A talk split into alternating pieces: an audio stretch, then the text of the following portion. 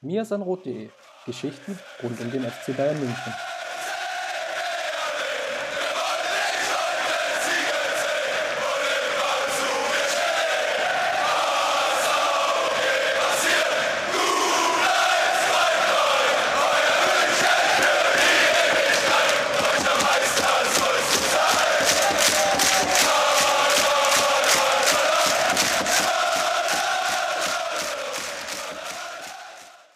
Servus und herzlich willkommen zum Mir sind Rot Podcast, Folge 266. Ihr merkt es, so langsam bin ich wieder in Form und habe das Zahlenspiel drauf.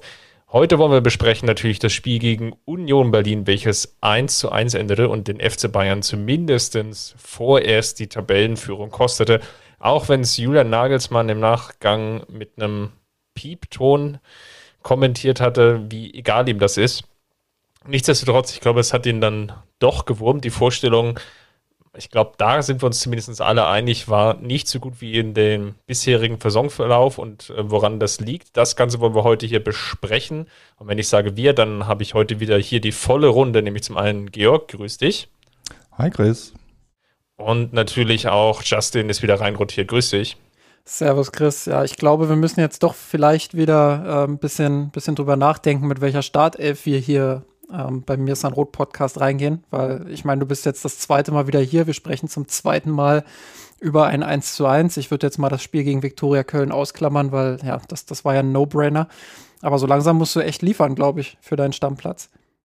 Ja, ja so langsam wird es gefährlich, ja. Chris ist für die Pokalsiege da und da steht die Woche ja auch noch was Wichtiges ja, an. Und unser Pokalmoderator in Zukunft.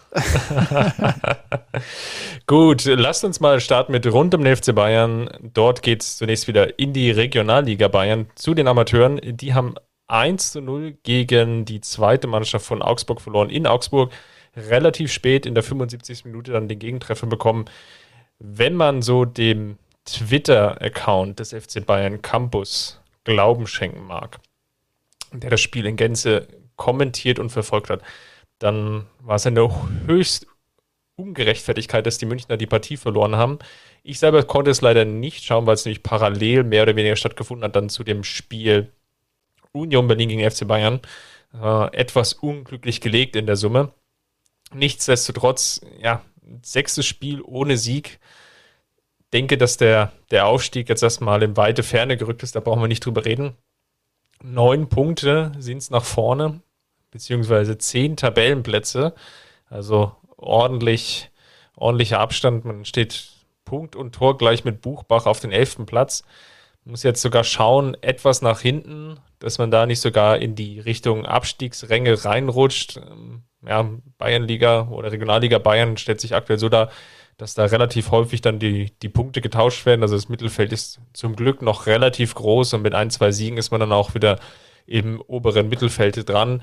Nichtsdestotrotz, sehr interessante Situation hatten wir natürlich auch in der letzten Saison eine Phase gegen Ende der Hinrunde, damals so rund um den November, wenn ihr euch erinnert, als es dann viel Unentschieden gab, als man die Aufstiegschance damals verspielt hatte und sich den Punkterückstand gegen Bayreuth eingeholt hatte. Ist jetzt das zweite Mal dass es so in diese eine spielerische oder zumindest auch Ergebniskrise reinrutscht. Und ja, natürlich auch Michi de Michelis muss ich an der Stelle hinterfragen, denn machen wir uns nichts vor. Mit dem Kader sollte es reichen, eigentlich da noch im, im oberen Drittel, wenn nicht sogar ja, eins bis vier, die Plätze da mitzuspielen. Ob es dann für den Aufstieg reicht oder nicht, das ist jetzt mal dahingestellt, anhand dessen, wie auch dann die Spiele entsprechend verteilt werden, sei es jetzt Abstellung für die Mannschaft für Julian Nagelsmann oder die Youth League, die wir letzte Woche besprochen haben. Also schauen wir mal da, wie es die nächsten zwei, drei Wochen weitergeht. Aber so langsam muss man da ein Augenmerk drauf haben. Die Ergebnisse passen jedenfalls bei den Amateuren gegenwärtig nicht. Ist es vielleicht bald Micho de Migueles? Ja, er war ja sehr ja. auch im Gespräch, muss man ja dazu sagen, vor allem ähm, bei Arminia Bielefeld. Das äh, gab es ja immer wieder Gerüchte, dann gerade jetzt im Sommer. Was es glaube ich, verhindert hat, dass er den Sprung gemacht hat, war noch seine fehlende Trainerlizenz oder Ausbildung, die er dann parallel jetzt im Sommer dann noch in Italien ja, am Abschließen ist oder beziehungsweise abgeschlossen hat. Das wollte, glaube ich, kein Verein dann aus der zweiten Liga oder aus einem höherklassigen Segment dann eingehen, dass in der Saisonvorbereitung dann der Cheftrainer zu viel Fehlzeit hat, weil er nochmal die Trainerbank oder die Schulbank drücken muss. Aber kurzum, dass sich natürlich Micho de Michelis Chancen ausrechnet, dann irgendwann mal den größeren Verein zu übernehmen, das steht ja außer Frage. Wobei, je schlechter ihr hier abschneidet, desto schwieriger wird natürlich der Sprung. Äh, Chris, du hast es angesprochen, ne? die Tabelle aktuell Platz 11, vor allem aber kaum noch Vorsprung auf die unteren Plätze. Ich habe es auch gerade mal nachgeschaut. Es steigen ja vier Teams direkt ab und zwei weitere gehen in die Abstiegsrelegation. Das ja. ist technisch gesehen sogar richtig eng. Es ist jetzt ein bisschen komplizierter unten, weil äh, nicht alle Teams gleich viele Spiele haben, aber und die werden ja auch nicht alle ihre Nachholspiele gewinnen. Aber das könnte in Kürze, zumindest mal temporär, auch ein Abstiegsplatz oder ein Relegationsplatz für die zweite sein. Jetzt äh, will ich den Teufel nicht an die Wand malen, aber stellt euch mal vor, sie Stügen, Stügen, wie ist der äh, konditional 2 äh, von absteigen. Ich habe Germanistik Anyhow. studiert, frag mich nicht. so, dann mache ich es mir einfach und sage, sie würden absteigen. Nein, und, ich würde äh, tatsächlich auch sagen, also Stügen klingt für mich äh, erstmal im ersten Moment natürlich komisch, weil wir, weil wir das selten benutzen, aber ich glaube, es ist richtig. Aber da lehne ich mich jetzt, wie gesagt, als Germanistikstudent lehne ich mich jetzt so weit aus dem Fenster, dass ich da rausfallen könnte. Ex-Germanistikstudent. Ist ja jetzt auch schon wieder ein bisschen her, darauf kann ich mich ja dann auch Ja, stützen. genau, genau. Sagen, sagen wir es mal so, um deine Frage zu beantworten. Ich, ich würde es mal dahingehend schieben, dass natürlich die Diskussion um diese zweite Mannschaft oder beziehungsweise diese Amateurmannschaft dann nochmal stärker befeuert werden. Die Sinnhaftigkeit, warum man dieses ganze Arrangement und ähm, äh, eigentlich noch, noch tätig. Ja? Ich will diese Diskussion jetzt für mich gar nicht aufmachen. Ich nach wie vor relativ davon überzeugt bin, auch aufgrund der Historie und natürlich der Verbundenheit von, von vielen, ja auch sehr eingefleischten Fans, dass es nach wie vor eine Sinnhaftigkeit hat, diese Mannschaft zu betreiben und sich da auch sportlich zu messen. Sehe natürlich aber die Gefahr, dass es total in der Bedeutungslosigkeit verschwindet, wenn man jetzt sogar noch aus dieser Regionalliga Bayern rausgehen sollte. Und dann, ja, also dann fährt man wirklich nur noch im Münchner Umland umher und das macht dann vor allem für die Spieler dann wenig Sinn. Ja, das ist bei der Regionalliga Bayern schon die Fragestellung und das wird sich dann nochmal verschärfen, sollte es dann eine Klasse nochmal nach unten gehen wo ich mir nicht wirklich vorstellen kann, dass das dann noch im, im Sinne derjenigen ist, die das dann zu entscheiden haben, ob das Ganze dann weiter betrieben werden sollte oder nicht. Ja, absolut. Also das, äh, also grundsätzlich, ich glaube, wir müssen nicht darüber reden. Ich denke mal, das Team wird sich auch noch fangen, ob jetzt mit Demichelis oder ohne, das wird sich zeigen. Ähm, ich bin ein bisschen überrascht, dass es aktuell so läuft, wie es eben läuft, weil ähm, klar, du hast ein bisschen Personalprobleme gehabt. Ähm, die Mannschaft stellt sich natürlich auch wieder ein bisschen neu auf im Vergleich zur letzten Saison, aber ähm, ich habe dem Michelis eigentlich schon auch zugetraut, dass er, dass er den Sprung schafft. Und vielleicht schafft es ja auch noch, vielleicht kann er es ja noch rumreißen.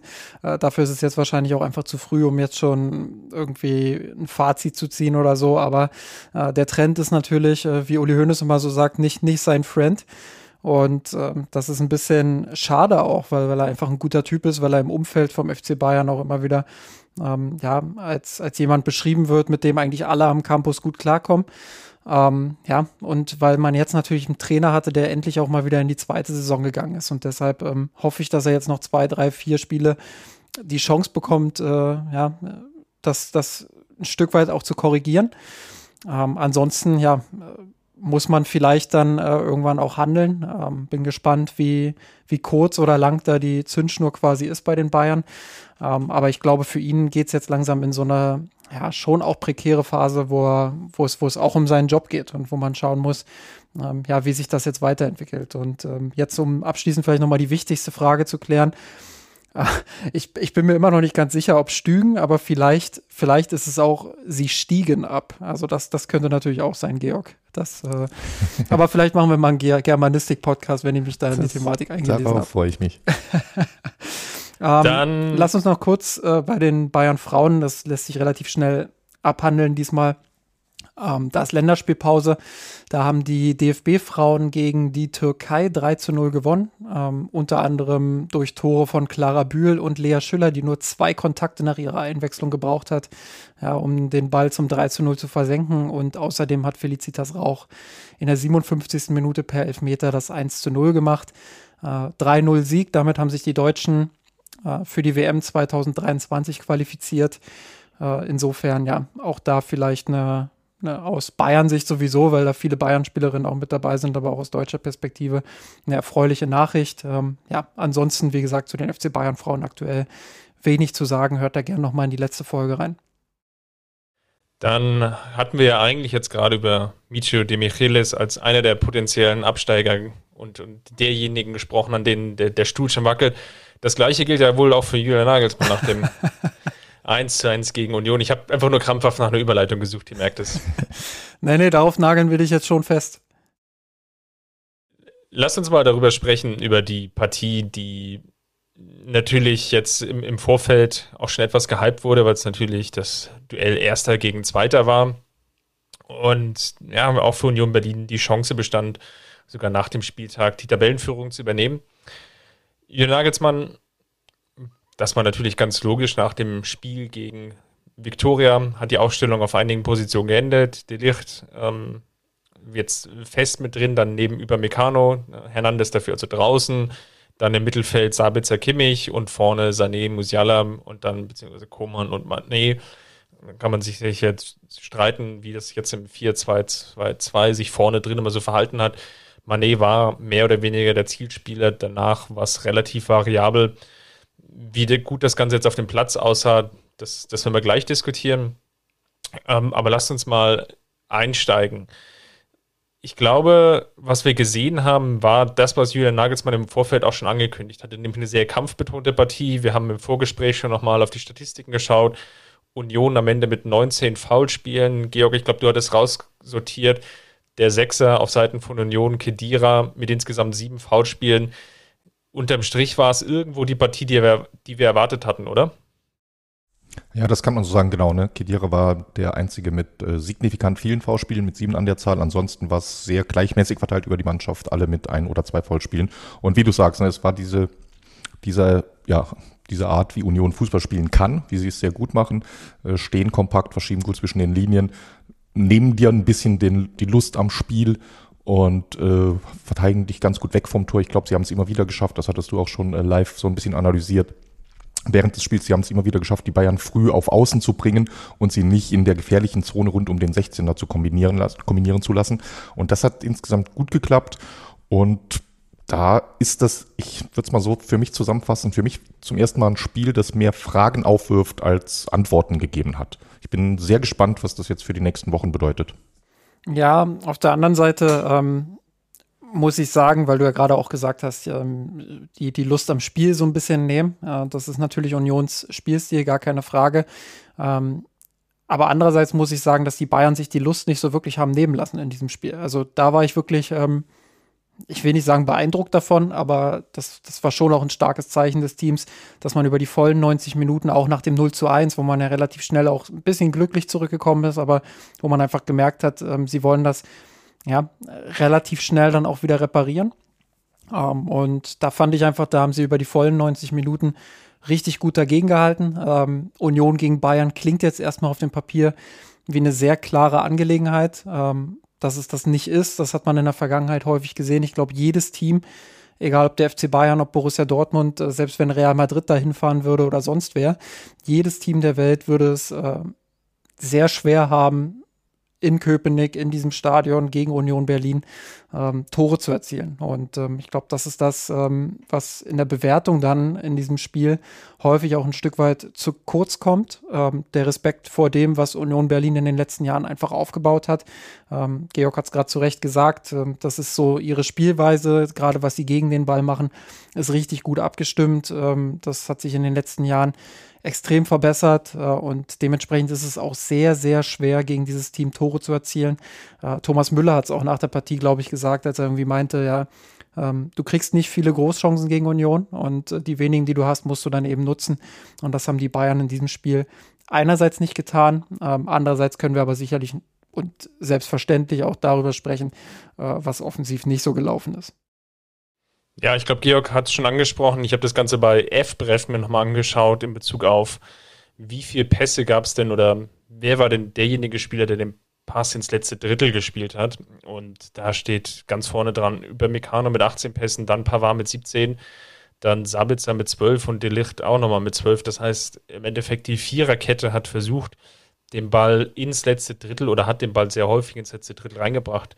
Seinerseits natürlich irgendwo ein gutes Zeichen, weil ja, die Münchner an sich sehr hoch standen und wir werden sicherlich auch gleich nochmal darüber sprechen, dass Union gar nicht so viele Torchancen hatte und die Chancen, die sie hatten, waren jetzt auch keine tausendprozentigen im Sinne von expected, äh, expected Goals.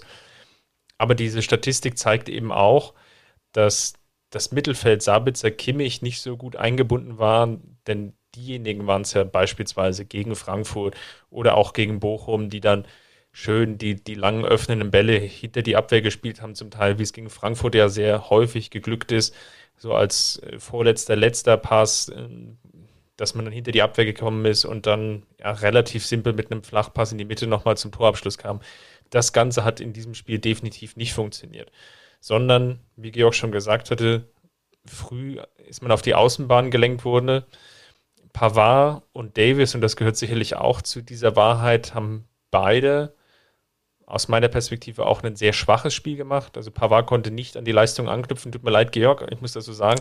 Aber Pavard konnte nicht an die Leistung anknüpfen aus den, den vergangenen Wochen. Und bei Davis war es ähnlich. Davis hatte viele Chancen, wo er mit zwei, drei schnellen Schritten dann auf den Gegner zugelaufen ist und sich dann im direkten Duell nicht durchsetzen konnte, das Dribbling verloren hat, was dann wiederum natürlich A zu einer Umschaltsituation geführt hat, die man meistens gut wegverteidigen konnte aber eben auch nicht zu diesem erhofften Durchbruch kam. Und dann äh, konnte sich Union sehr, sehr häufig dann gut stellen. Und das hat in der Summe dann dazu geführt, glaube ich, wie der Gesamteindruck dann war. Und, und korrigiert mich, falls ich da falsch liege. Das war dann eben dieser sehr statische Eindruck, wo es dann nicht so aussah, dass man sich so viele Chancen hatte spielen können. Unterm Strich bleibt bei mir aber auf dem Zettel stehen das Ding von Sané und dann von Mane in der zweiten Halbzeit und dann vielleicht nochmal ganz am Ende dieser Schuss, glaube ich, auch von, von Sabitzer, der da nochmal vorbeiging. Also, nee, glaube ich, sogar zweimal. Oder zweimal, ja. Äh, danke. Also mit drei, vier Chancen, da, ich sag mal, an einem glücklicheren Tag gewinnst du das Ding halt noch 2-1. Da wirst du danach auch nicht mehr groß darüber philosophieren. Aber das ist ein Punkt, da bin ich sehr gespannt drauf, wie es die Mannschaft schaffen wird, solche engen Spiele wenn man auf die Expected Goals schaut, 0,5 zu 1,5 oder nee, 0,3, Entschuldigung, 0,3 Union, 1,5 FC Bayern, zumindest nach FPref, wie du solche in Anführungsstrichen knappen Spiele, wo du tendenziell vielleicht 2-1 gewinnst oder von mir aus auch mal 1 0 gewinnst. Ob wir solche Spiele dann, wir, wir, werden solche Spiele häufiger sehen, das denke ich aufgrund des, des engen getakteten Spielplans wird das häufiger vorkommen, aber da musst du diese Spiele auch gewinnen, wo du zumindest auf dem Papier diese Überlegenheit hattest. Ja, absolut. Und ich glaube, äh, das ist dann der Punkt. Das ist ja auch das, was ich vorhin angedeutet habe, gerade gegen so ein Team wie Union, das was einfach ja, gut verteidigt und äh, auch gegen den FC Bayern gut verteidigt. Äh, da wirst du dir tendenziell außer Union erlebt irgendwie einen komplett schwarzen Tag, wirst du dir keine drei, vier Expected Goals erspielen. Das äh, sind Ausnahmesituationen. Ähm, ja, an so einem Tag, wie es jetzt dieser war, ähm, kannst du froh sein, wenn du auf 1,52, vielleicht 2,5 kommst und dann musst du deine Chancen äh, dementsprechend auch nutzen. Und ähm, ich finde trotzdem interessant, ähm, ich glaube, da müssen wir auch über so ein bisschen die erste von der zweiten Halbzeit auch trennen. In der, in der ersten Halbzeit hat Bayern wirklich äh, in der Offensive auch vieles ganz gut gemacht, fand ich. Je länger die Halbzeit gedauert hat, hat desto äh, schwieriger wurde es für die Bayern auch und desto weniger ähm, konnten sie ihre Situation auch ausnutzen. Aber gerade in der Anfangsphase der ersten Halbzeit, finde ich, ähm, haben sie das über Außen dann trotzdem relativ klug gelöst und haben immer wieder in den Halbräumen auch die Anspielstationen angeboten. Musiala, der da sehr beweglich war, vor allem ähm, auch Sabitzer und Kimmich, die sich da gut angeboten haben. Ähm, auch Manet, der viel um, der sehr umtriebig war, viel unterwegs war. Ähm, da hatten die Bayern die Option, dann über Außen auch ins Zentrum zu kommen, die Zwischenräume zu bespielen. Ich glaube, woran es wirklich gehapert hat, war gar nicht so, wie komme ich ins letzte Drittel, sondern wie bringe ich es im letzten Drittel dann zu Ende. Und äh, da habe ich eigentlich auch nach zweimaligem äh, ja, Revue passieren lassen des Spiels, äh, habe ich immer noch einige Fragezeichen im Kopf und äh, bin mir nicht ganz sicher, ähm, was ich mit dieser Offensivleistung anfangen soll, weil da wirklich gute Ansätze dabei waren, wo ich sage, das ist schwierig, das so zu spielen, wenn du vorne jemanden wie Robert Lewandowski drin hättest. Da fehlt dir dann einfach ein Stück weit die Dynamik und Beweglichkeit. Auf der anderen Seite frage ich mich dann, war das vielleicht gerade so ein Spiel, wo man dann äh, ja, einen Spieler wie Robert Lewandowski braucht, den man dann auch mal mit einer Flanke füttern kann oder so. Ich meine, klar, wir haben in der zweiten Halbzeit dann, glaube ich, die Szene mit Manets Kopfball. Ähm, hast du jetzt aber auch nicht allzu oft, dass Manet, ähm, auch wenn er sehr kopfballstark ist, wenn er frei ist, aber hast du jetzt auch nicht allzu oft, dass er aus so einer Flanke dann per Kopf ähm, das Ding irgendwie aufs Tor lenken kann und vielleicht sogar versenkt. Also ich bin da so ein bisschen zwiegespalten. Einerseits, ähm, wie gesagt, hatten sie ihre Chancen, haben das auch gut kombiniert und gut gespielt und standen hinten ja eigentlich bis auf die Standardszene und zwei, drei äh, Situationen, die einfach schwer zu verteidigen waren, ähm, auch sicher. Und andererseits, ähm, ja, gerade in der Schlussphase hätte ich mir dann schon gewünscht, dass man von der Bank jemanden bringen kann, den man dann vielleicht doch mit der oder in der einen oder anderen Situation zumindest äh, mit der Brechstange füttern kann. Ja, das sind äh, verschiedene wichtige Aspekte, glaube ich, die wir noch kurz diskutieren sollten. Äh, es war ja nur eine Frage der Zeit, wann wir diese Lewandowski-Diskussion führen. Und Endlich ist es soweit. Ne, äh, du, es wird noch, wird noch viel spannender in, wann sind es, äh, zehn Tagen, wenn es äh, in der Champions League gegeneinander geht. Nee, aber also ich, ich würde es vielleicht ein bisschen anders sehen. Und, oder was heißt anders sehen? Ihr habt ja noch gar keinen Punkt dazu gemacht, sondern dass Lewandowski nicht ersetzbar ist, ist ja in dem Sinne klar. Das stand ja aber auch nie zur Debatte. Es ist jetzt ein neues System, die Verantwortung ist auf mehrere Schultern verteilt und das hat verschiedene Vor- und verschiedene Nachteile. Äh, das muss man akzeptieren. Ich, ich zumindest für meinen Teil kann das akzeptieren und zwar relativ einfach, weil auch Lewandowskis Zeit im Trikot des FC Bayern oder überhaupt dem Fußballtrikot ist endlich. Das musste irgendwann kommen. Was mir vielleicht eher fehlt, das ist eine Art äh, Sandro Wagner für diese berühmte letzte 10, 15 Minuten Brechstangenoffensive, dass du zumindest für die Varianten, wenn du merkst, heute geht mal gar nichts, dass du nicht entweder Delicht oder niemanden nach vorne einwechseln kannst, der auch kopfballstark ist, der als Brecher agieren kann, bisschen Unruhe im Strafraum hervorruft. Das fehlt mir vielleicht eher und das wäre was, wo ich nachlegen könnte. Lewandowski nachzutrauern, glaube ich, das können wir uns sparen. Ja, genau. Also in die Richtung wollte ich ja auch in etwa. Ähm, ich, wie gesagt, also von der Dynamik her, von der Spielanlage her, wie Bayern in der Offensive spielt. Selbst in diesem Spiel, wo Nagelsmann nachher sagt, da hat so ein bisschen die Energie gefehlt ähm, und wo die Bayern auch sehr selbstkritisch mit sich umgegangen sind. Selbst in diesem Spiel hatte ich gegen stark verteidigende Unioner ähm, das Gefühl, dass sie in der Offensive vieles richtig machen und wirklich vieles sehr gut machen. Ähm, ich glaube, woran es einfach hapert aktuell ist, dass du ja, dass du die Tore einfach nicht machst. Das ist äh, klar, das ist ein relativ einfacher Satz, aber. Oh, jetzt klimpert es aber im Phrasenschwein. Gen genau das. Äh, aber ja, du, du brauchst halt dann auch die Abschlussspieler vorne. Und ich will nicht sagen, dass ich jetzt schon zweifle so früh in der Saison, aber ähm, also theoretisch auf dem Papier hast du ja mit Leroy Sané, Sadio Mané, Serge Gnabry, ähm, hast du ja mindestens drei Spieler, die wirklich sehr, sehr abschlussstark sind. Plus Kingsley Coman, äh, Jamal Musiala, der sehr abschlussstark ist. Coman jetzt nicht für seine Abschlussstärke bekannt, aber äh, der macht eben auch ab und zu mal ein Tor. Also eigentlich hast du ja genug Schultern sozusagen, äh, die für Abschlüsse und Tore auch gut sind. Aber im Moment ist es halt so, dass die Bayern aus ihren Angriffen zu wenig machen. Und klar, das musst du jetzt analysieren in den nächsten Tagen und Wochen. Und es ist nach zwei Mal eins zu eins noch kein Grund, äh, irgendwie Panik zu schieben.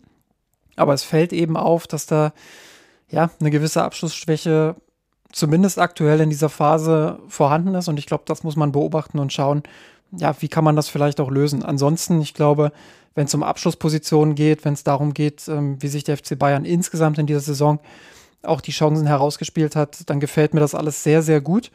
Und dann finde ich auch, ähm, ist das auch ein Fortschritt zur letzten Saison und ist auch ein angemessener Lewandowski-Ersatz in dem Sinne, dass man das einfach anders löst aktuell.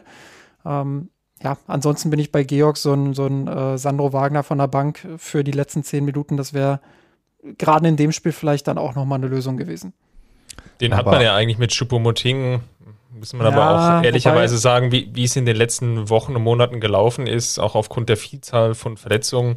Da fehlt natürlich auch der Rhythmus, den, den er ja ohnehin als Bankspieler gar nicht so haben kann, aber insgesamt fehlt da einfach auch die kontinuierliche Spielpraxis. Ja, aber Chupo ist ja auch eher so ein dynamischer Spieler. Das äh, geht immer so ein bisschen unter, weil der von der Statur her ja eher dieser Brechertyp ist, den man erwartet, aber eigentlich ist er ja auch jemand, der viel in, in Räume ausweicht, viel über Dribblings kommt, über kurze. Ähm, ja, eigentlich nicht so dieser klassische Strafraumstürmer und auch nicht der klassische Kopfballspieler. Ähm, Würde würd sogar sagen, kopfballmäßig ist, ist Mané fast stärker als Choupo-Moting.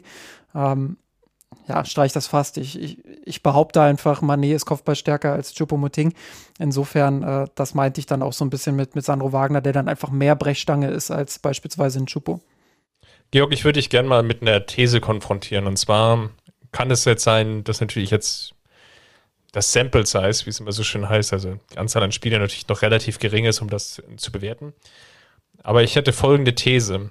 Und zwar hat ja Gnabry jetzt in beiden Spielen gefehlt oder zumindest stand nicht in der Startelf.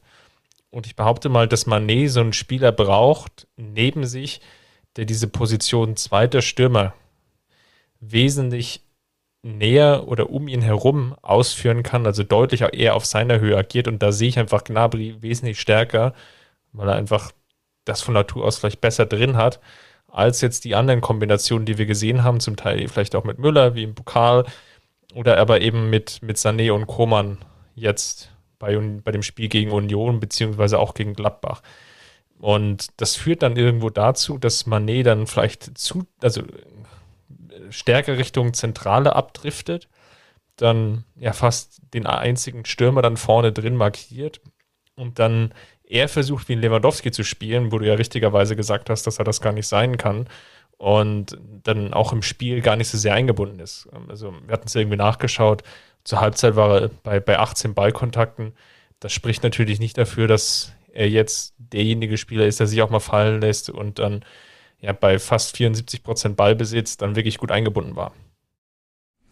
Ja, der Gedanke gefällt mir. Ich hatte damals nicht ganz ernst gemeint, sondern eher scherzhaft nach den ersten Vorbereitungsspielen, die ich nachts da geschaut hatte in, auf der US-Reise, schon den Hashtag Manapri gegründet, weil sie so wunderbar miteinander harmoniert hatten. Und ich glaube, wenn man die Vorbereitung mit einbezieht und noch zwei, drei der Abseitstore von Manet, die nicht gegeben wurden, hat äh, Gnabry ihm auch anfangs fünf, sechs Tore oder hochkarätige Chancen aufgelegt. Also die hatten von Anfang an sehr gut miteinander harmoniert und es war so ein bisschen die Frage, liegt das daran, dass sie einfach gut miteinander klarkommen, spielerisch als Typen und oder wie weit passt das auch perfekt vom System her?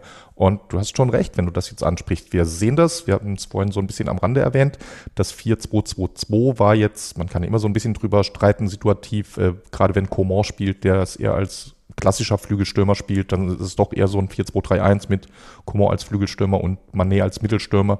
Und äh, Müller ist, selbst wenn er vorne drin spielt, ein ganz anderer Spielertyp.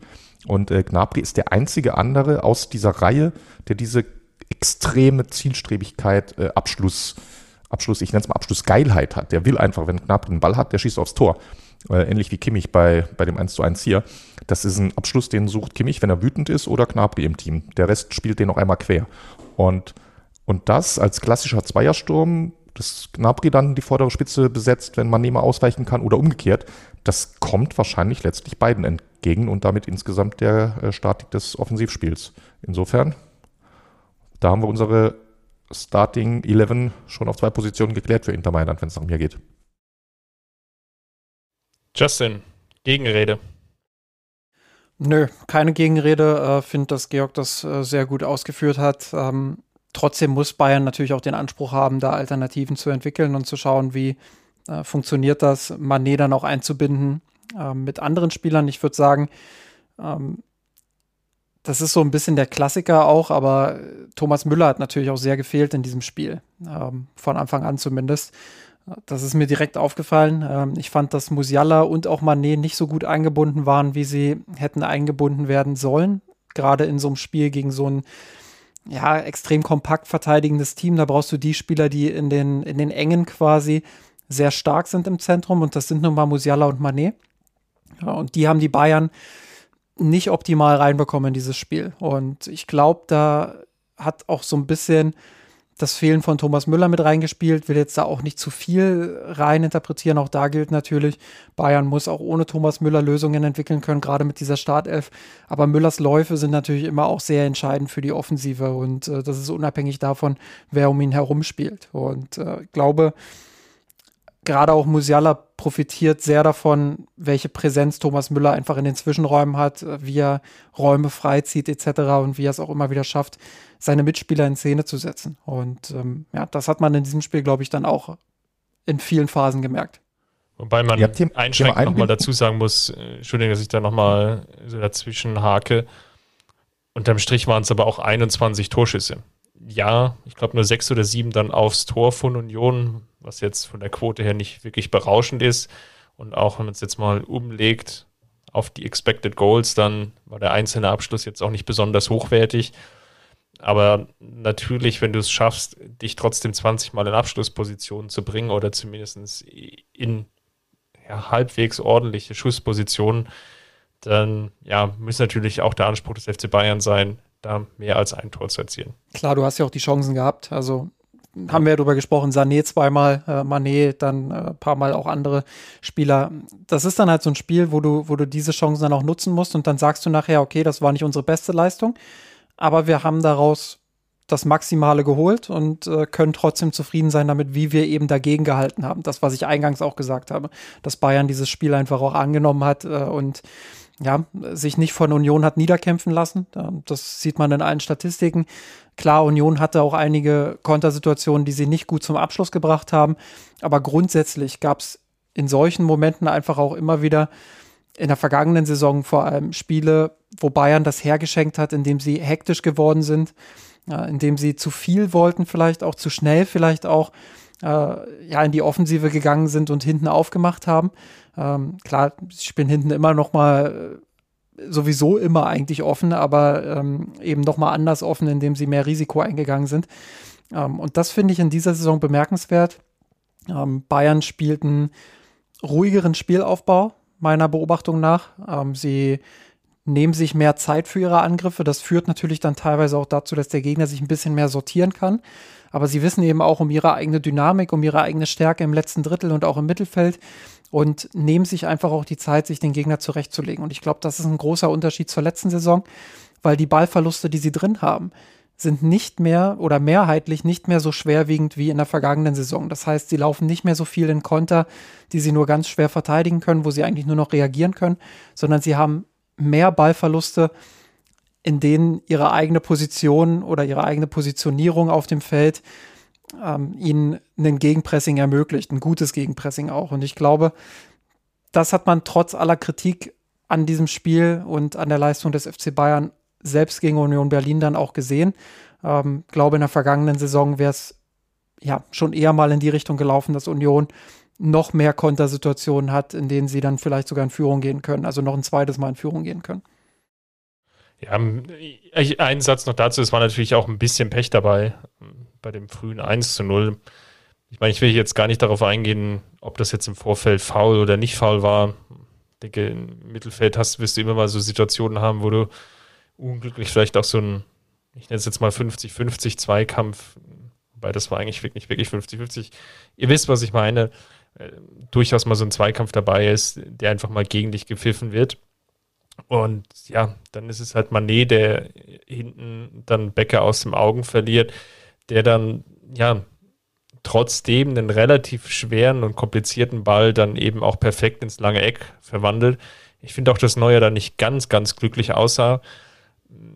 Hat da so leicht auf die Flanke spekuliert und wollte eventuell sogar rauslaufen, stand dann natürlich von sich aus gesehen sehr weit links, ohne, glaube ich, aber sagen zu können, wenn er jetzt noch einen halben Meter weiter rechts gestanden wäre, dass er dann wirklich Chancen auf den Ball gehabt hätte. Aber ähm, war natürlich dann insofern auffällig, wie die Saison jetzt für Neuer gelaufen ist bis dato.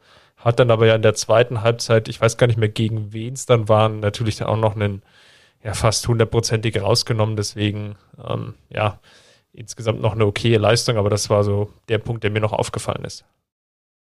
Das müsste Leveling gewesen sein in der zweiten Halbzeit. Danke dir.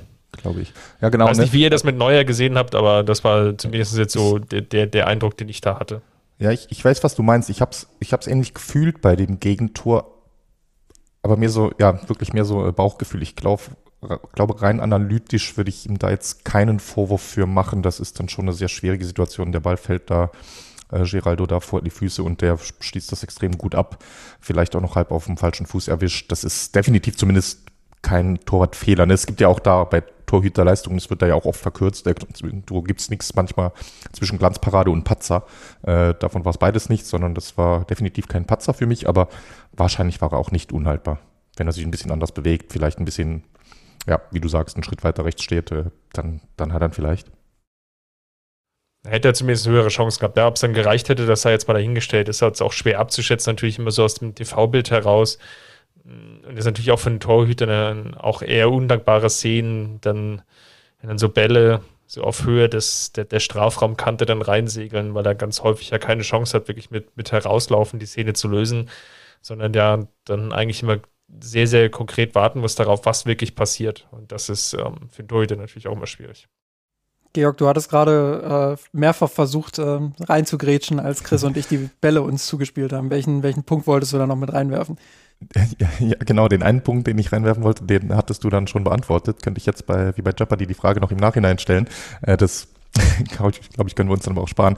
Äh, ich ich wollte nur nämlich nochmal sagen, du hast das dann ganz gut äh, schon zusammengefasst. Das ist, ist eigentlich ein Stück weit vielleicht alles sogar geplant, wie das läuft. Natürlich ist das eins zu eins nicht als solches geplant, aber eben ein Stück weit die neue Strategie, weniger Risiko, weniger Wildwest-Spiele zu machen und gerade vor wichtigen Champions League-Wochen dann auch gegen Union bewusst da mal äh, ein paar Prozentpunkte Gewinn oder Torerzielungswahrscheinlichkeit rauszunehmen und eben den Thomas Müller auf der Bank zu lassen und eben zu sagen, wir spielen das abgeklärter, wir schauen erstmal mit dem 1 zu 1, geht die Welt gar nicht unter und stellen erstmal sicher, dass wir nicht noch ein 2 zu 1 kassieren und nochmal hinterherlaufen müssen. Und entweder machen wir vorne noch das 2 zu 1 und wenn nicht, passt das auch und äh, wir sind dafür hellwach und fokussiert für das nächste Spiel. Das ist vielleicht sogar ein Stück weit eine Entwicklung der Mannschaft und von Nagelsmann auch. Und äh, wie gesagt, aber das hast du dann schon ganz gut ausgeführt. Äh, eine Frage wollte ich euch nur noch stellen zu dem Gegentor. Äh, du hast ja gerade beschrieben, Chris, äh, Manet läuft da neben Geraldo her. Und ich weiß jetzt gar nicht genau, ich habe nicht alle Szenen gesehen, alle anderen Standards, die Union hatte. Glaubt ihr, das war geplant, dass Manet in diesen Situationen der Gegenspieler von Geraldo ist? Oder ist da noch irgendwo sonst wo was falsch gelaufen in der Staffelung gegen den Ball? Boah, ähm, ja, da müsste ich jetzt noch mal, äh, mir das nochmal ganz genau anschauen. Ähm, also grundsätzlich darf natürlich der Ball oder darf, darf Becker da nicht so frei zum Kopfball kommen. Ich glaube, das ist schon mal äh, das, das, was am wichtigsten ist. Ähm, ansonsten finde ich es aus meiner Erinnerung heraus auch, ähm, jetzt nicht nur was das Tor betrifft, sondern meine Erinnerung auch an, an meine Zeit als Amateur-Innenverteidiger, ähm, finde ich es auch unfassbar schwer, Standards im Rückwärtslaufen zu verteidigen. Also ähm, gibt ja da unterschiedliche Strategien. Manche Teams, das hat man von Bayern in der Vergangenheit auch schon gesehen, äh, schieben die, die Kette quasi ganz, ganz weit raus, damit der Weg zum Tor extrem weit ist für die Angreifer. Ähm, das ist natürlich eine Option. Die kannst du natürlich auch nur bringen, wenn der Freistoß entsprechend weit weg ist auch. Ähm, ja, eine zweite Option ist natürlich, ähm, dass du bewusst schon ein bisschen tiefer stehst. Ähm, weiß jetzt nicht, äh, wie da die Vorgaben bei den Bayern sind. Ähm, ansonsten finde ich es immer ein bisschen seltsam, wenn so ein äh, Stürmer wie Manet, der zwar durchaus Kopfballstärke hat, das habe ich ja vorhin schon gesagt, ähm, aber der ja jetzt nicht der Verteidigungskünstler ist, wenn der gegen einen ähm, Angreifer wie Geraldo Becker da hingestellt wird. Also das, das fand ich ein bisschen seltsam von der Zuordnung her. Ansonsten staffelungstechnisch ist mir jetzt äh, nichts Spezifisches aufgefallen. Dir, Chris? Wobei ich glaube, ich daran auf diese These einsteigen würde, mit der Behauptung, dass der FC Bayern sehr stark versucht, diese Saison im Raum zu verteidigen. Also es ist bei Eckband ja auffällig gewesen, gerade in den ersten Spielen. Da gab es da ja mit, mitunter aberwitzige Varianten. Ich erinnere mich da gegen Frankfurt, als da irgendwie so fünf Bayern-Spieler auf, auf der 5-Meter-Linie standen und nahezu alle Frankfurter ja frei waren. Also das ist sicherlich eine Taktik, eher gegen den Raum zu verteidigen. Das könnte hier die Ursache gewesen sein, weil man ja nicht ganz so kopfballstark ist, einfach auch durch den Abgang von Robert Lewandowski und wenn man sich jetzt dann anschaut, jetzt auch ohne Thomas Müller gespielt hat, der jetzt sicherlich auch kein Kopfballungeheuer ist, aber dann im Vergleich zu denjenigen, die dann reinrotiert wurden, dann eben doch der bessere Kopfballspieler und man versucht hat, eher über so eine Raumverteidigung dann kreativ zu werden und dann etwas sich verkalkuliert hat, ist dann natürlich im Nachhinein immer einfach gesagt, weil der Ball dann möglichst lang eigentlich schon hinter die, fast hinter die gefährliche Zone fällt, wo dann eben dann in An- und Abführungsstrichen nur ein Manet steht, der dann, ja, dann das Auge für Becker eben nicht hat, der dann zum Abschluss kam. Das wäre jetzt so meine These, dass man versucht, die Saison und wie gesagt, vorhin schon erwähnt, die Anzahl an Spiele ist natürlich noch relativ gering, aber ich habe den Eindruck, dass man die Saison eher versucht, auf eine Raumverteidigung bei Standard zu setzen. Ja, das wäre auf jeden Fall plausibel. Danke.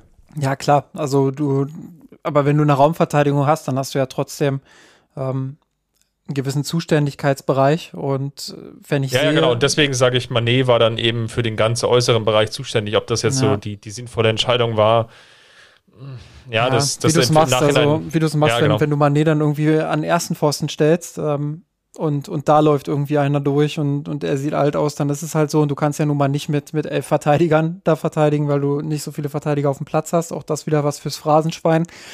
Aber äh, ja, also in dem Fall fand ich es zumindest unglücklich, dass Mané dagegen Geraldo Becker ähm, verteidigen muss.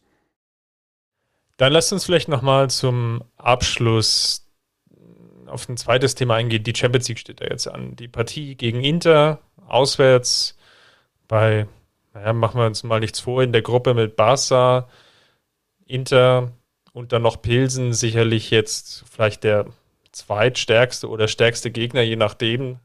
Das lasse ich jetzt äh, mal euch. Aber es geht natürlich jetzt schon darum, im Idealfall mit einem ja, möglichst Sieg dann sehr gut in die Gruppenphase reinzustarten. Denn die Woche drauf, Georg hat es ja schon angedeutet, ist dann das Heimspiel gegen Barcelona. Also die beiden nominell stärksten Gegner in der Gruppe dann direkt zum Auftakt. Kann natürlich dann richtungsweisend sein, dann auch gerade für die beiden Spiele dann gegen Pilsen, die ja dann nach der Länderspielpause dann auch direkt hintereinander anstehen.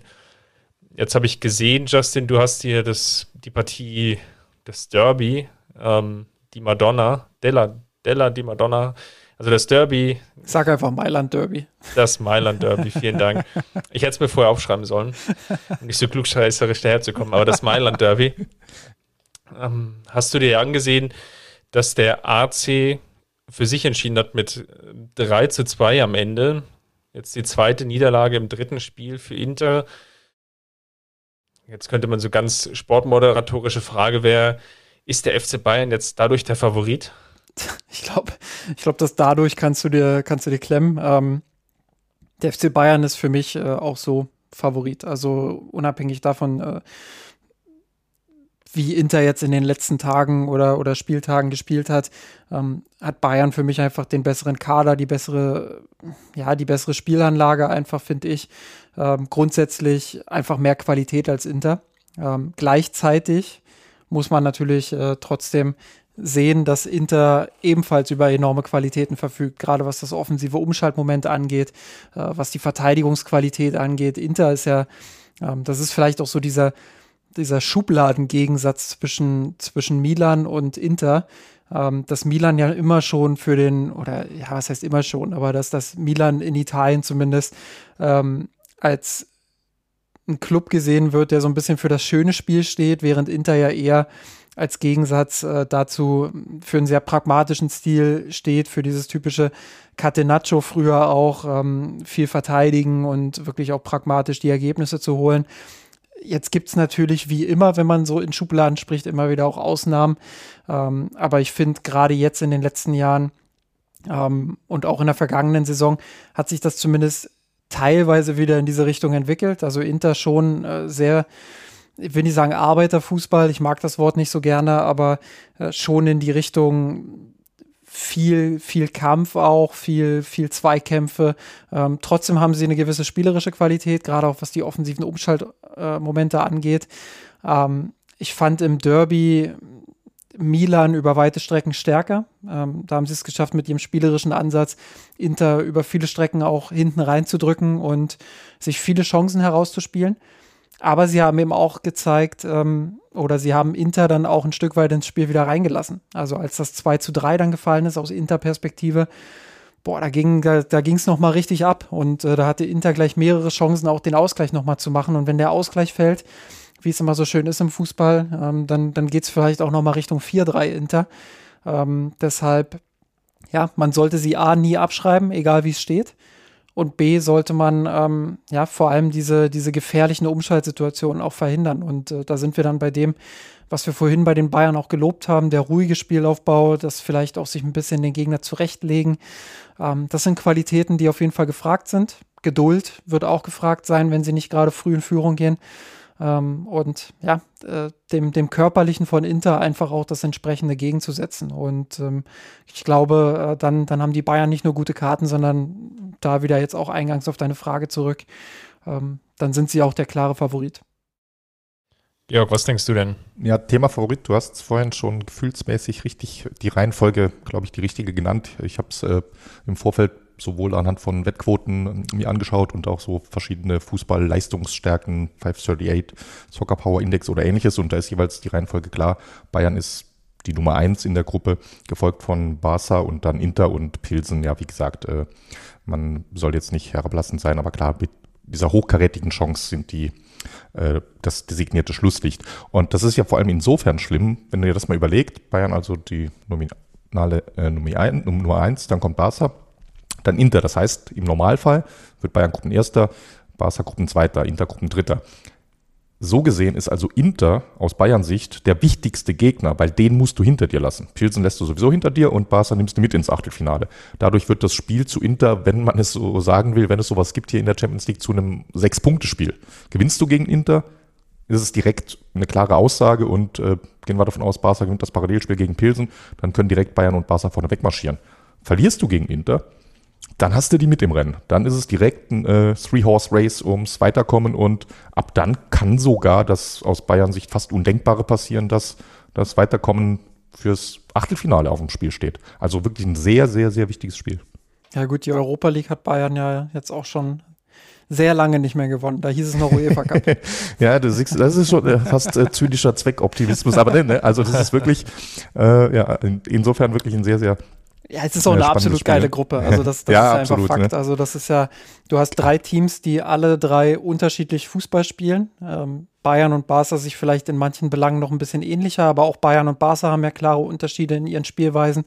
Ähm, ja, insofern ist es einfach eine super spannende Gruppe und äh, auch wenn das gerade ein bisschen klarer klang, als ich das gesagt habe, aber Inter ist natürlich auch mit guten Chancen ausgestattet, äh, Bayern zu besiegen und auch Barca zu besiegen. Also äh, das, das kann in dieser Gruppe ganz schnell auch in die Richtung gehen, ähm, dass Inter da irgendwie durchkommt und äh, dann Barca und Bayern sich irgendwie um den anderen Platz streiten. Ähm, beziehungsweise kann es natürlich auch sein, dass Inter den zweiten Platz holt und äh, Bayern oder Barca dann als erster durchziehen. Also äh, so klar ist es dann natürlich nicht verteilt. Bayern ist Favorit.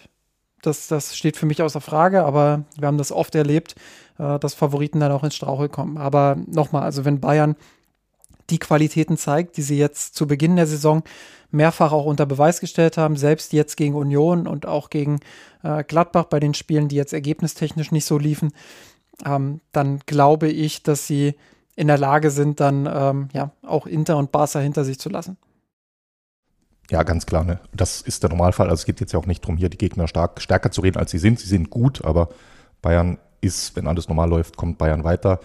538 gibt ihnen 90% Chance, Tipico ein kleines bisschen weniger, aber das, das ist äh, weiterhin eine äh, relativ entspannte Ausgangslage dafür, dass die Gruppe so viel Spaß machen kann. Wir wissen natürlich auch Inter, die letzten Duelle schon mittlerweile über zehn Jahre her, aber da äh, einmal das Finale mit Van Gaal in der Champions League, im, direkt im Jahr danach die Revanche, die leider nicht glückte und man schied im Achtelfinale aus. So gesehen haben wir da auch noch was gut zu machen noch ein Grund mehr, direkt am Mittwoch für klare Verhältnisse zu sorgen.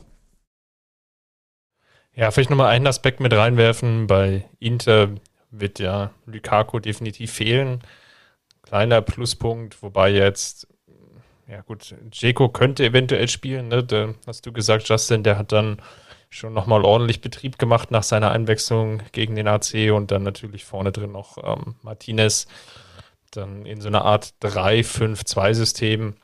Könnte natürlich wiederum ein Vorteil sein für den FC Bayern, da dieses 4-2-2 eben besonders gut gegen dieses 3-5-2 funktionieren kann.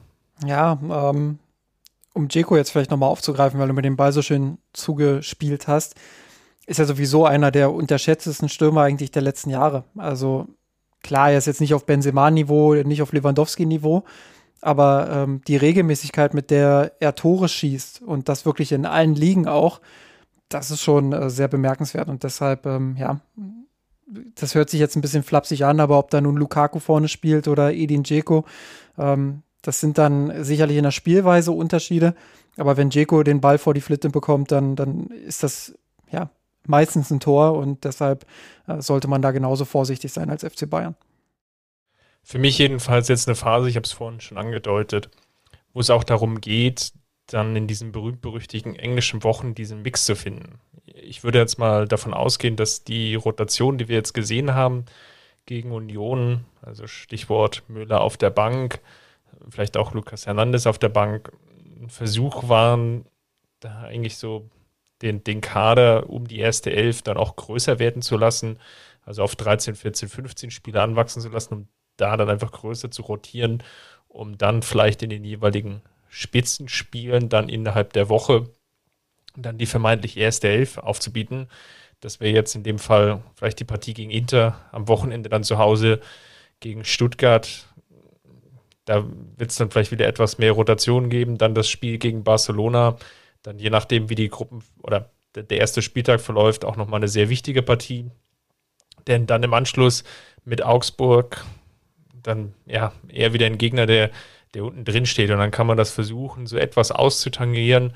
Auch wenn man weiterschaut im Kalender, dann bietet sich das dann ganz gut an. Die, ich vorhin schon angesprochen, die beiden Partien gegen Pilsen sind eingebettet mit der Auswärtspartie in Dortmund. Also will sagen, mit einem geschickten Kadermanagement bekommst du das hin, dass du alle Spieler dann ja mit einem ganz gesunden Belastungsniveau dann noch Richtung Winterpause bzw. WM schiebst. Aber wenn die Ergebnisse natürlich nicht passen, wie jetzt zuletzt in den beiden Spielen, ja, haben wir besprochen, woran es gelegen hat, dann wird es natürlich gefährlich, weil du dann auch aus Sicht von Julian Nagelsmann vielleicht zu schnell wieder in dieses Muster verfallen, dann die bestmögliche Elf aufzubieten. Ja, ja, ja, das wird spannend. Das wird äh, sehr, sehr spannend. Und ich finde auch den, den Punkt von äh, Georg total interessant. Also, so habe ich über das erste Spiel noch gar nicht nachgedacht. Insofern danke für die Perspektive. Ähm, für die Bayern geht es quasi am ersten Spieltag schon davor, darum, in den Garten Edin zu kommen. so könnte man es sagen. Aber lass mal gerade den Gedanken noch weiterspielen, Chris, weil ich, ich stimme dir dazu. Das hier ist, wenn man so will, das erste All-In ist ein bisschen übertrieben, aber das erste sehr, sehr wichtige Spiel diese Saison von der Konstellation her. Und alle sind fit. Wir haben uns vorhin schon darauf geeinigt. Manet, Gnabry vorne drin. Wen stellt ihr auf die Doppel-10? Musiala Müller. Ja, denke auch, dass das die Wahl ist. Also Coman auf die Bank und Sané dazu. Würde ich vermutlich auch dazu tendieren. Erstmal ja, also Coman hat mir gut gefallen gegen, gegen Gladbach. Ähm, hat mir jetzt gegen Union okay gefallen. Ich fand jetzt nicht, dass das eine Leistung war, wo, wo er wirklich sagt, äh, oder wo Nagelsmann sagen muss, der spielt jetzt, der muss spielen. Ähm, deshalb, ja, würde ich ihn jetzt erstmal wieder auf die Bank setzen und würde äh, zurückgehen zu dem, was vorher halt gut funktioniert hat. Äh, Musiala Müller und vorne dann halt äh, Manabri. Da sind wir uns dann einig. Und welcher der drei Innenverteidiger bleibt draußen?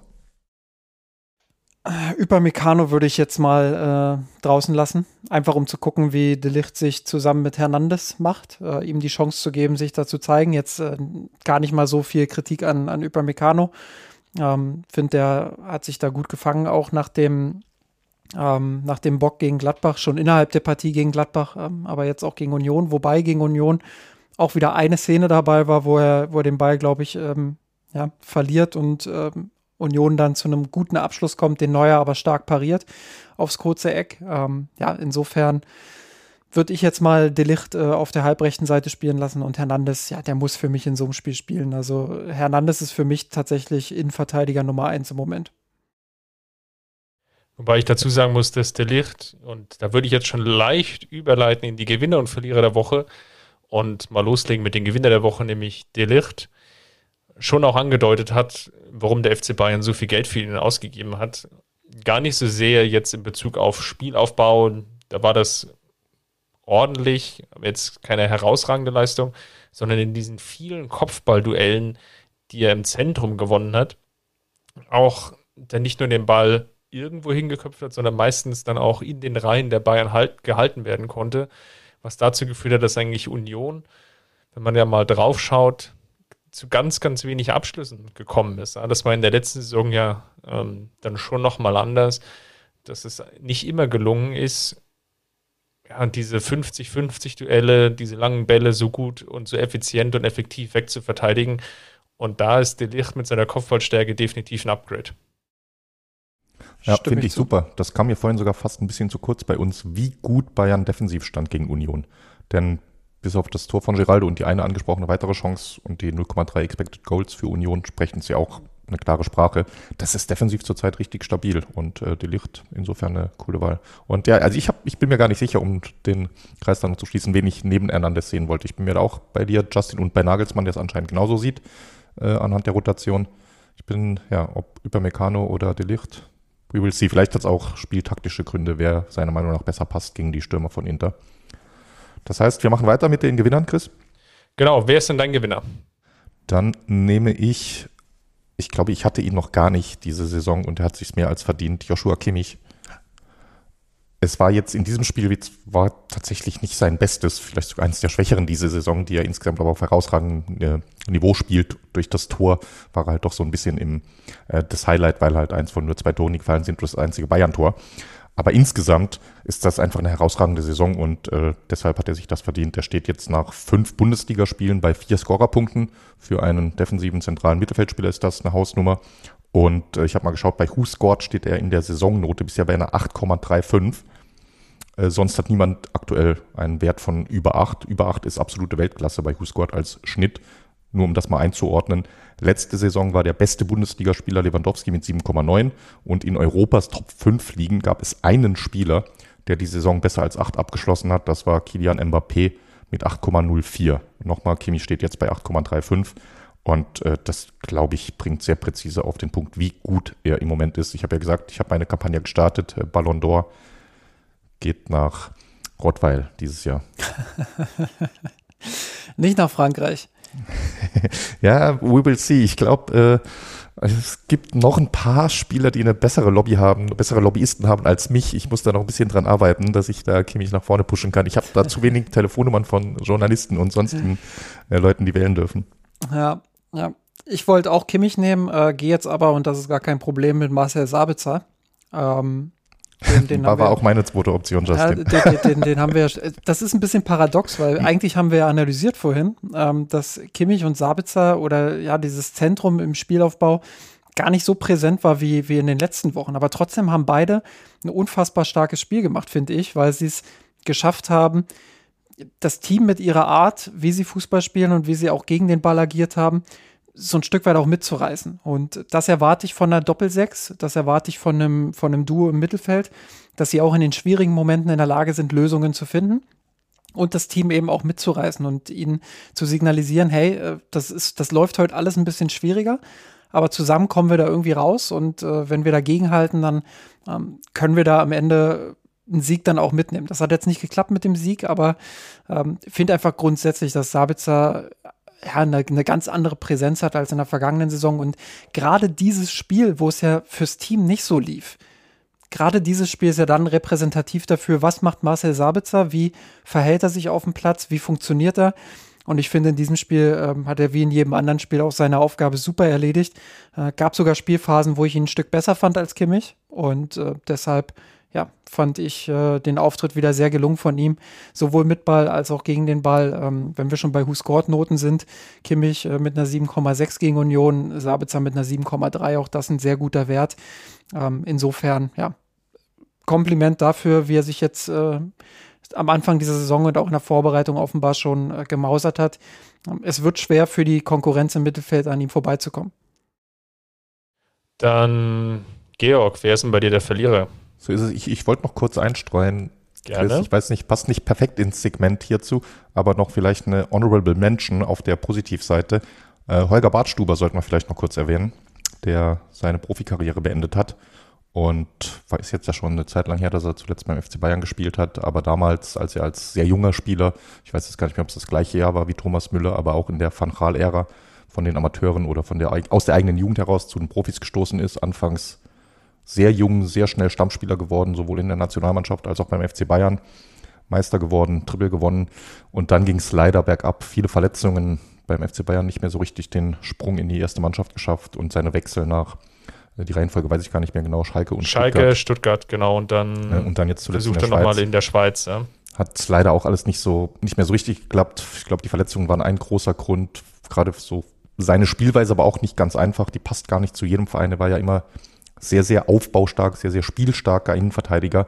Und da brauchst du natürlich auch ein Korsett und einfach eine Spielanlage, wo du das einbauen kannst. Und das äh, ging leider nicht immer gut. Aber in, in Summe auch äh, echter bayerischer Jung. und will jetzt Trainer werden. Wer weiß, vielleicht findet er da ja irgendwann wieder den Weg an die Sebener Straße. Ich habe gehört, bei den Bayern Amateuren wird bald vielleicht was. das ist fies. da, da haben wir ja den Kreis zum Anfang fast schon geschlossen, aber wir müssen ja noch weitermachen mit den Verlierern. Georg, jetzt äh, hau mal einen raus. Äh, genau, okay, gut. Dann nehme ich als Verlierer, war, war gar nicht so einfach. Ich habe es mir dann aber letztlich doch insofern einfach gemacht und einen äh, Spieler genommen, ihr hattet ihn vorhin auch schon kritisiert, der kein so gutes Spiel hatte, und zwar Alfonso Davis. Es ist, um da nochmal auch eine andere Schleife zu drehen, wir haben ja so ein bisschen auch über das System äh, gesprochen, das 4-2-2-2, mit, äh, wo nominell die beiden Außenverteidiger enorm wichtig sind, um über Außen Druck zu machen, weil der Rest mehr oder weniger äh, sich zentral positioniert und Union uns ja auch noch eingeladen hat, über Außen zu kommen. Eigentlich eine ideale Rolle für Fonsi. Und er kommt die ganze Saison noch nicht so richtig gut rein. Er ist er hat eine Torbeteiligung bisher, das war im Supercup, danach in allen anderen Spielen ohne direkten Assist oder eigenes Tor. Und das ist ein bisschen zu wenig für sein Potenzial und für das, was er sonst schon gezeigt hat. Ja, bin ich, bin ich bei dir, hab's ja auch im, im Slack geschrieben. Ich finde auch seine letzten Leistungen, gerade zu Beginn der Saison, waren jetzt nicht überragend. Ähm, insofern ja, also er hat sicherlich auch gute und schlechte Leistungen jetzt im Saisonverlauf gehabt und Chris hat es ja im Slack auch geschrieben, was erwartet man von einem, von einem 21-Jährigen, ist sicherlich da auch nochmal äh, eine Debatte. Ähm, aber andererseits erwartet man halt schon, und das zieht sich ja ein bisschen bei ihm durch, dass dieses, gerade mit dem Ball, dieses Wilde so ein bisschen, das, das soll er gar nicht komplett aufgeben. Ich ähm, glaube, wir hatten das in der anderen Folge auch mal besprochen, dass es manchmal ganz gut ist, auch so was Irrationales drin zu haben. Ähm, aber es gibt halt immer wieder in der Saison, das sind nicht viele Momente, aber es sind eben einige wenige Momente, die dir immer mal wieder auch ein Gegentor kosten können. Und ähm, wo er sich halt einfach in Zonen festdribbelt, wo er nie, nie, nie ins Dribbling gehen darf. Und ähm, das sind so Dinge, äh, da muss er einfach noch dazulernen. Da muss er schauen, dass er konstanter wird in seiner Entscheidungsfindung. Ähm, ansonsten, äh, ich meine, über Davis brauchen wir jetzt gar nicht viel reden, äh, dass er das Potenzial hat. Das äh, ist ein No-Brainer. Natürlich wird er sich auch wieder fangen, natürlich wird er auch wieder bessere Spiele machen. Ähm, aber ja, bin da vollkommen bei dir. Gegen Union war er jetzt nicht gerade der glücklichste Spieler. Ähm, weiß nicht, wenn, wenn Chris noch was dazu sagen will, ansonsten würde ich weitermachen mit meinem äh, Verlierer. Ja, ich hätte jetzt höchstens noch einen Satz eingestreut, darf ja nicht vergessen, jetzt Anfang des Jahres fast vier Monate lang verletzungsbedingte Pause gehabt. Ich finde es defensiv, ja, da, war er jetzt noch nie so herausragend stark. Was ein bisschen Sorge gemacht hat gegen Union, waren doch die zahlreichen Versuche, wo er sich mit dem Dribbling durchsetzen wollte und es dann nicht geklappt hat da war einfach zu viel Verschnitt dabei. Ja. Ich habe es extra nochmal nachgeschlagen, kein Dribbling gewonnen. Habe jetzt die, die Anzahl an Versuchen nicht, nicht rausgesucht, aber im Kopf hatte ich locker vier oder fünf verortet. Das war auch einer der Gründe, warum es dann gegen Uno nicht geklappt hat, weil er an einer einen oder anderen Stelle dann, wo sich die Chance dann aufgetan hätte, dann sich eben nicht durchsetzen konnte. Aber wie gesagt, du hast es ja schon erwähnt, auf deinen Einwand hin in, in unserem Redaktions-Slack, habe ich dann nochmal entgegengebracht. Gut, der ist halt 21, spielt eine relativ komplexe Position, da muss man auch mal solche Spiele verzeihen können. Aber dann mach mal weiter, Justin. Es, es waren tatsächlich wen hast, sieben, wen hast du denn noch? Sieben Dribbelversuche, Chris. Oh Gott, oh Gott. er keinen gewonnen hat. Also 0, 0 von 7, das ist schon. Da waren ja meine konservativ geschätzten 5 dann ja, das doch war, noch zu wenig. Genau. 5 von 7 gerne wieder, beziehungsweise in dem Fall 0 von 7 gerne nicht wieder. Ähm, Kingsley Coman würde ich nehmen. Ähm, gar nicht, weil er jetzt ein unterirdisches Spiel abgeliefert hätte oder so. Ich glaube, das trifft ja auf fast alle Bayern-Spieler zu. Ähm, aber weil es nicht geschafft hat, diese, wir haben ja viel darüber diskutiert, wo passt er rein in dieses System, wo, wo findet er seine Rolle und dann hat er halt direkt abgeliefert, als er sein erstes Spiel gemacht hat. Und ähm, das konnte er jetzt in den letzten Spielen, wie gesagt, gegen Gladbach war es okay bis gut. Ähm, jetzt gegen Union war es schon wieder ein bisschen schlechter.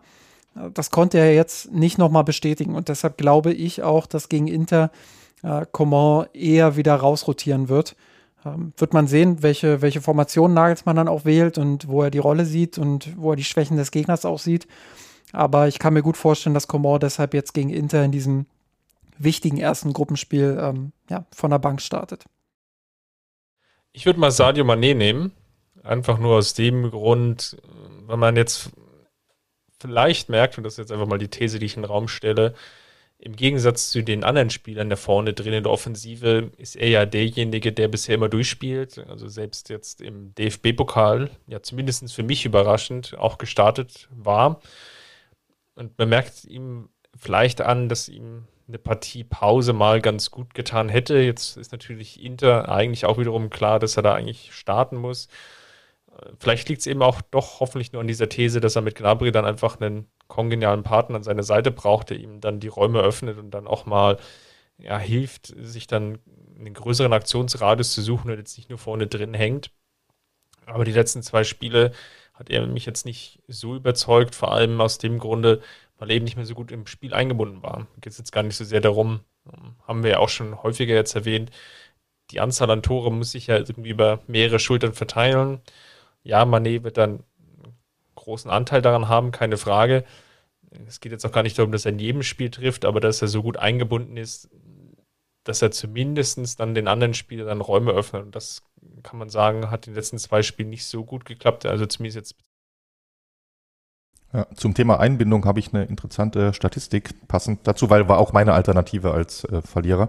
Äh, pass auf, von den sechs Offensivspielern des FC Bayern, also ne, die magische Vier, die sich immer ein bisschen durchrotiert. Im Saisonverlauf bisher Musiala zwei Assists, Gnabry vier Assists, Thomas Müller drei Assists, Leroy Sané zwei Assists, Kingsley Coman drei Assists und Sadio Mané null. Das ist, glaube ich, auch, bringt es nochmal ganz gut auf den Punkt, dass er da bisher zu sehr Abschlussstürmer, zu sehr Lewandowski-Kopie ist. Und das sollten sie ändern. Dann haben wir den Auftrag für Julian Nagelsmann zum Ende des Podcasts nochmal klar formuliert. Kann ja nicht verkehrt sein. Wir werden es auf jeden Fall beobachten, wenn es dann am Mittwoch in der Champions League Inter gegen FC Bayern heißt und das erste, wie Georg richtigerweise gesagt hat, schon fast richtungsweisende Spiel dann ansteht. Dann am kommenden Samstag 15.30 Uhr steht dann die Bundesliga an gegen den VfB Stuttgart bevor es dann in der Champions League sofort wieder am Dienstag weitergeht gegen Barca mit Robert Lewandowski. Natürlich werden wir hier im Podcast darüber auch sprechen. Ansonsten freuen wir uns natürlich, wenn ihr nochmal Kommentare zu dieser Episode habt oder beziehungsweise zu vorangegangenen Episoden, Feedback, äh, was euch gefallen hat, Anregungen, die greifen wir natürlich dann gerne auf. Dann schaut vorbei in der Kurve.mirstenrot.de und ansonsten natürlich auch gerne und im auf unseren Social Media Kanälen, unter anderem auf Twitter unter @mesanrot beziehungsweise bei Facebook einfach nur nach Mesanrot suchen und last but not least, falls es euch so gut gefallen hat, um den Werbeblock natürlich wieder zu vervollständigen, dann könnt ihr uns auch gerne finanziell unterstützen, einfach bei patreon.com beziehungsweise klickt einen der Banner an auf unserer Webseite mesanrot.de, falls euch der Adblocker das nicht ausblendet. Dann bleibt mir nur zum Abschluss zu sagen, vielen Dank an euch beide, Georg, Justin. War mir eine Freude. Ich bedanke und mich. Hat wieder Spaß wir haben wieder die Stunde geknackt. Man merkt, dass wenn wir zu dritt unterwegs sind, dann die Länge dann doch wieder Richtung, Richtung der magischen Zwei-Stunden-Marke auspendelt. Ja, Aber FC Bayern Internationale, da müssen wir da müssen wir ja drüber sprechen. Also das, das frisst ja auch ein bisschen Zeit. So sieht's aus. Dann freue ich mich schon auf nächste Woche, um mit euch wieder in Medias Res zu gehen. Bis dahin, macht's gut, Servus. Ciao, ciao. Ciao.